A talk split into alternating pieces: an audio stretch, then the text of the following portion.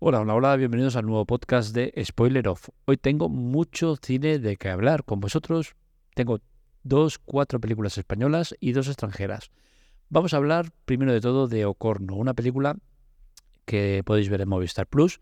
Eh, la verdad es que no me ha gustado. Es una película que está basada en eh, la España de los años 70 y donde una mujer pues ayuda a, a partos, aparte de dedicarse a, la vida recogiendo marisco. Y bueno, es una película que es muy lenta, demasiado lenta. A mí películas lentas que tengan buen contenido, pues al final, bueno, eh, hay muchas que están muy bien ejecutadas y me gustan, como alguna de las que os hablaré hoy.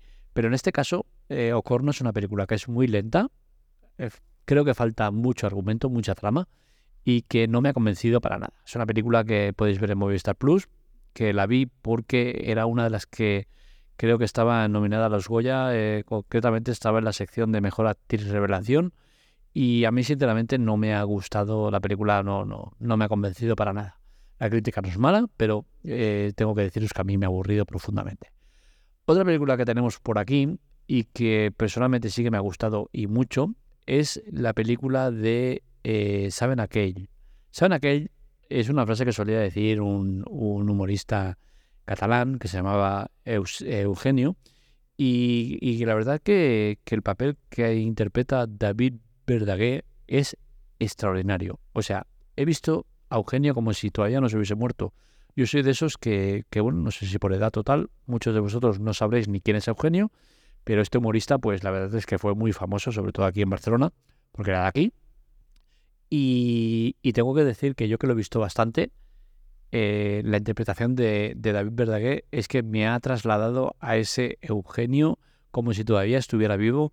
Eh, tengo que decir que me ha gustado mucho también el, papel de Carolina Juste, creo que lo hace muy muy bien, pese a que a la mujer no la recuerdo, pero sí que creo que hace un papel muy muy muy guapo. Y, tengo que decir que me ha gustado cómo han recreado su vida, cómo han eh, explicado eh, todo lo que, lo que dicen y, la verdad es que todo me ha gustado en la película.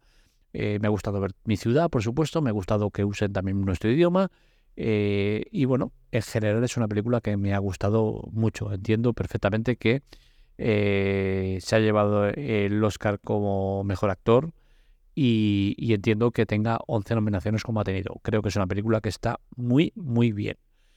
La podéis ver también en Movistar Plus. Otra película que he visto española y que la vi también mm, pues un poco con, con el tema de los Goya, fuera de 20.000 especies de abejas. Tengo que deciros que es una película que me ha gustado muchísimo también.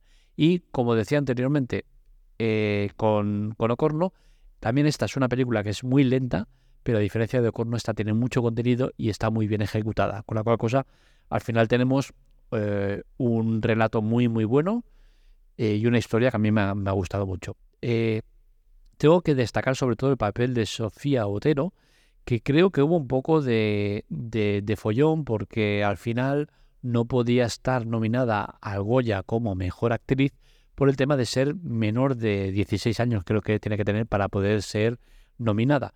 Y tengo que decir que es una pena. Es una pena porque creo que el papel que hace Sofía Otero es brutal. Yo, especialmente para los que la hayáis visto y para los que no, no será trascendente, o sea que no os preocupéis, hay una escena en concreto que he dicho, wow, menuda pedazo de interpretación. Y hablo de la imagen en la cual está ella con la madre y otra con una prima suya, no sé qué historias, en el lavabo. Esa imagen, esa interpretación que hace ella, ese cómo se quita la madre de encima, cómo se siente agobiada, como todo, a mí es que lo he visto como si fuera eh, eh, real 100%. O sea, me ha parecido una interpretación tan sublime para ser una niña tan pequeña que a mí me ha encantado. O sea, sinceramente, creo que el papelazo que hace Sofía Otero es para destacar. Y por supuesto, la película eh, es una película que a mí me ha gustado. tiene un reparto muy, muy bueno. está muy bien ambientada. Y el enfoque que dan de, de lo que tratan, dejando de lado que no voy a comentarlo porque creo que es una película que yo la vi sabiendo de qué iba el argumento. Si no sabes de qué va el argumento, te recomiendo que la veas sin mirar el argumento de la película.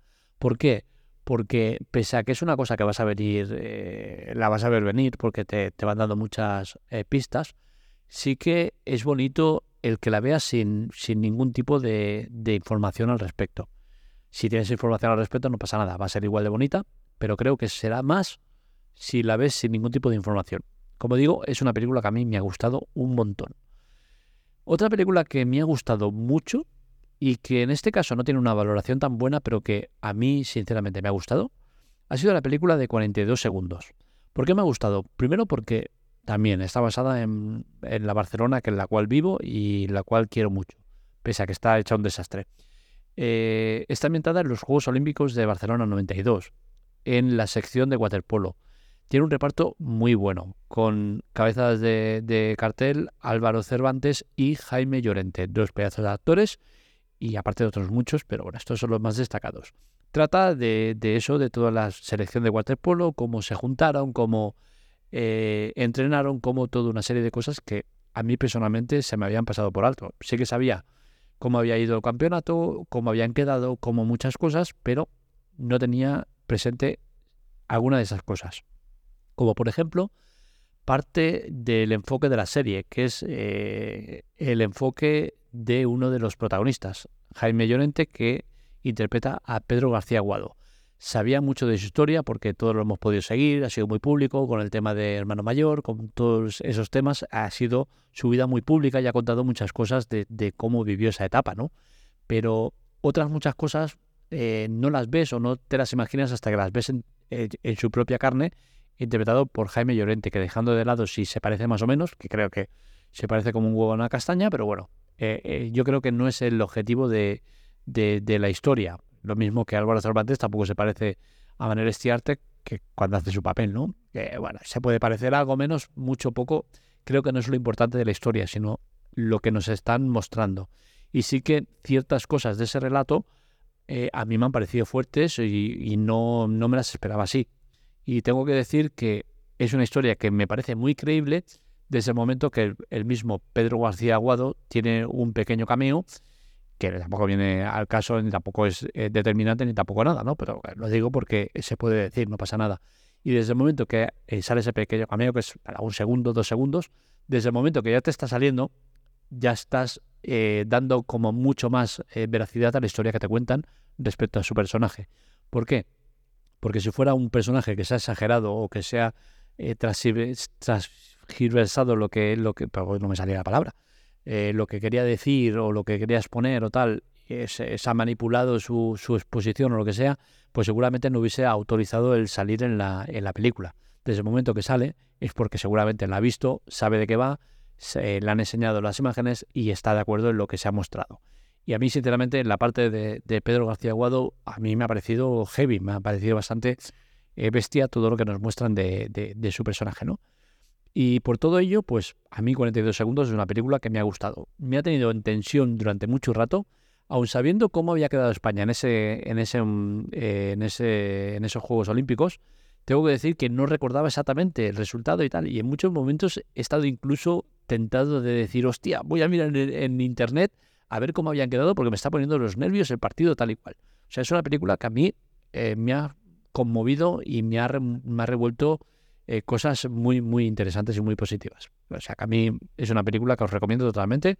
La tenéis en Amazon Prime Video. Ahora os hablo de dos películas extranjeras. Ya dejamos la parte española y vamos a dos películas extranjeras. Por un lado tenemos eh, Salburn. Es una película que tengo que decir que a mí no me gusta. Me habían recomendado y es una película que se me ha hecho lenta, se me ha hecho pesada. Eh, la trama que tiene, pues no me ha convencido, es muy... Es una película muy rara, ¿no? Eh, sí que tiene cosas muy positivas, está muy bien eh, ambientada, tiene unos planos muy guapos, tiene una música muy, intensa, muy interesante, y, pero a mí, en general, no me ha terminado de convencer. Es una película que también tenéis en Amazon Prime Video y que poco más que decir, a mí no me ha convencido. Y la última que tengo que hablar, no sé si ya lo he hecho en algún eh, mix de, temas y tal, eh, pero bueno, si no lo vuelvo a decir, no pasa nada. hace ya unas cuantas, un par de tres de semanas que la vi.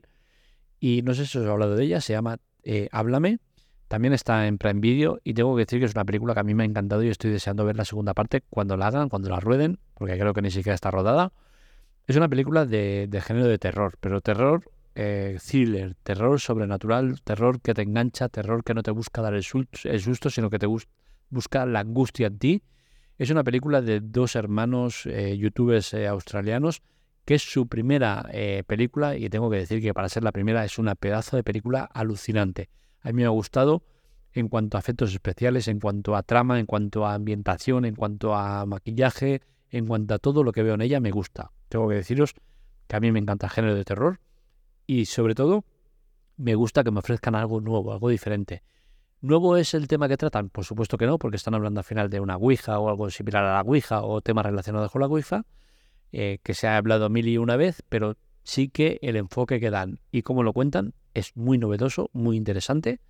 Y a mí me ha gustado un montón esta película. Es una película que es cortita, no se hace para nada larga, pese a que los 20 primeros minutos sí que creo que están muy mal estructurados en cuanto a que eh, hacen mucho la introducción y, se hace un poco largo esa introducción, pero luego a partir de un clic, la película es un no parar de, intensidad y de angustia. Y, la verdad es que muy recomendable, sobre todo por la parte de maquillaje, creo que se han esforzado mucho en hacer eh, los muertos muy reales, muy, muy, muy, muy guapos. La verdad es que todo en ella me ha gustado. Y bueno, hasta aquí creo que lo que tenía que comentaros hoy. Creo que han sido muchas películas mm, las que hemos comentado y al final nos ha quedado un podcast eh, en cuanto a estructura, tiempo y demás correcto, ¿no? Así que nada, hasta aquí el podcast de hoy. Espero que os haya gustado. Ya sabéis que la web de Spoiler Off la, cerramos por diferentes motivos, pero este o algún otro artículo lo encontráis en habla, habla en, perdón, uff, se me había ido todo, hablode.com, es la web que, tenemos donde agruparemos temas de cine, temas de generales, de tecnología, todo lo que podamos juntar ahí lo juntaremos. No se llevará seguramente por delante a la Tecla Tech porque esa web eh, es muy potente y el podcast también funciona muy bien por separado y, no creo que pueda llegar a agruparlos, pero bueno, en la medida posible voy a intentar darle prioridad o, importancia al tema de hablo, habla, hablo de, porque creo que puedo sacarle mucho provecho a tanto la web como el canal de Telegram que estoy montando de hablo de y otras muchas cosas que, que iremos sacando. Así que lo dicho, hasta aquí el podcast de hoy, espero que os haya gustado. Eh, este de artículos en hablode.com para contactar con nosotros, redes sociales, arroba spoileroff, que todavía lo tenemos, el canal de Telegram, que lo agruparemos con el hablo de, como digo, pero ya llegará el momento. Y para contactar conmigo en arroba marmelea. Un saludo, nos leemos, nos escuchamos.